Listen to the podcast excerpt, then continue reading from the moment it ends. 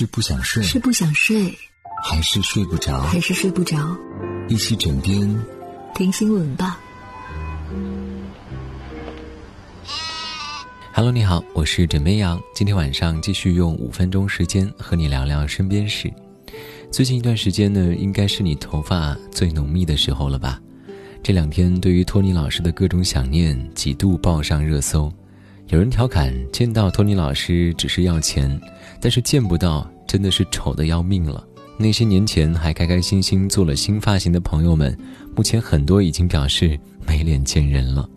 九零后们更是怎么都没有想到，有生之年还有集体回归非主流的那一天。此时此刻才明白，自理能力有多么重要。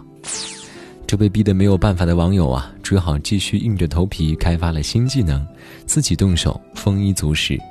在浏览器的搜索栏中，你会看到这样的醒目的两条历史记录：一条是剪刘海教程，一条是刘海剪残了该怎么办呢？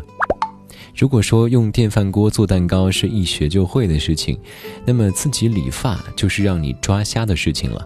光是选工具，我看网上就出现了各种各样的，有的拿剪刀的，有的拿剃须刀的，有的甚至拿来了狗狗的剃毛刀。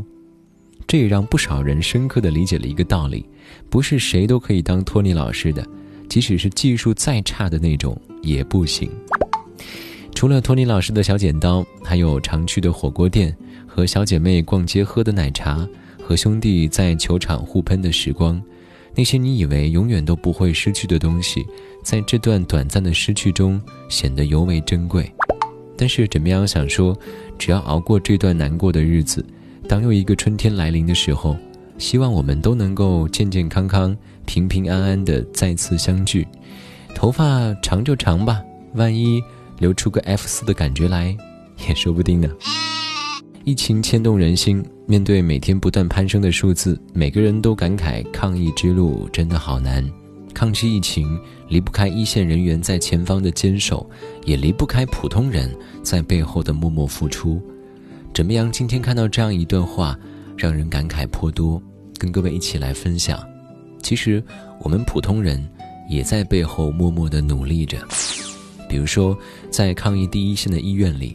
白衣天使加班加点，甚至来不及吃上一顿饭，而为了让医护人员没有后顾之忧，可爱的上海市民开启了热情的投喂模式，汉堡、奶茶、咖啡、车厘子，让医院变成了美食聚集地。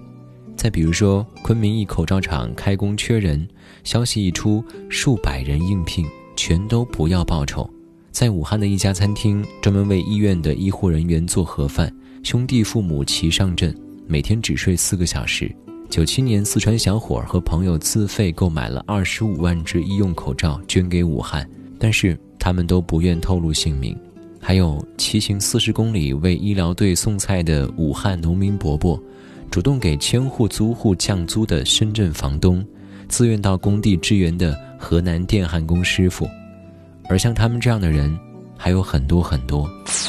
所以很多时候，你认为你能做的不多。